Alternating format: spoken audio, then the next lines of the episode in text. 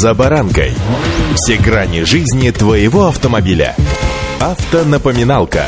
Комментарии экспертов. Советы по обслуживанию автомобилей в программе «За баранкой». Наша жизнь полна неожиданностей. Подчас не знаешь, что тебя ожидает за поворотом. Иногда там ожидают неприятности. Сегодня ситуация, которая может произойти с каждым автолюбителем. С вами Забаранка Александр Карпов. Здравствуйте. Автонапоминалка.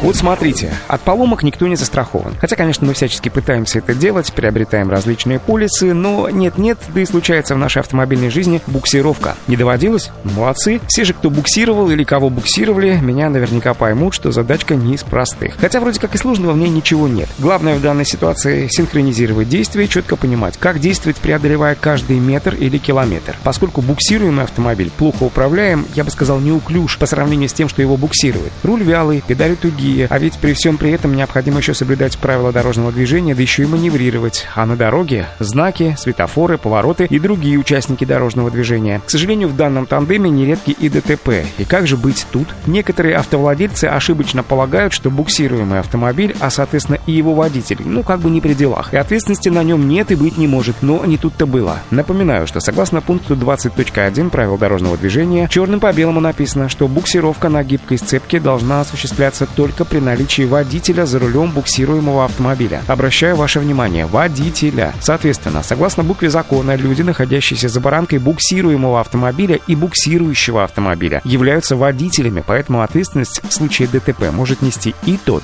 и другой. Правда, стоит оговориться, что что, конечно, все зависит от конкретных обстоятельств. И тут еще несколько слов о законах буксировки, которая запрещается при недействующем рулевом управлении и тормозной системе. Да-да-да, есть еще ряд моментов, но их сегодня я трогать не буду, поскольку выше обозначенные являются архиважными. Автонапоминалка.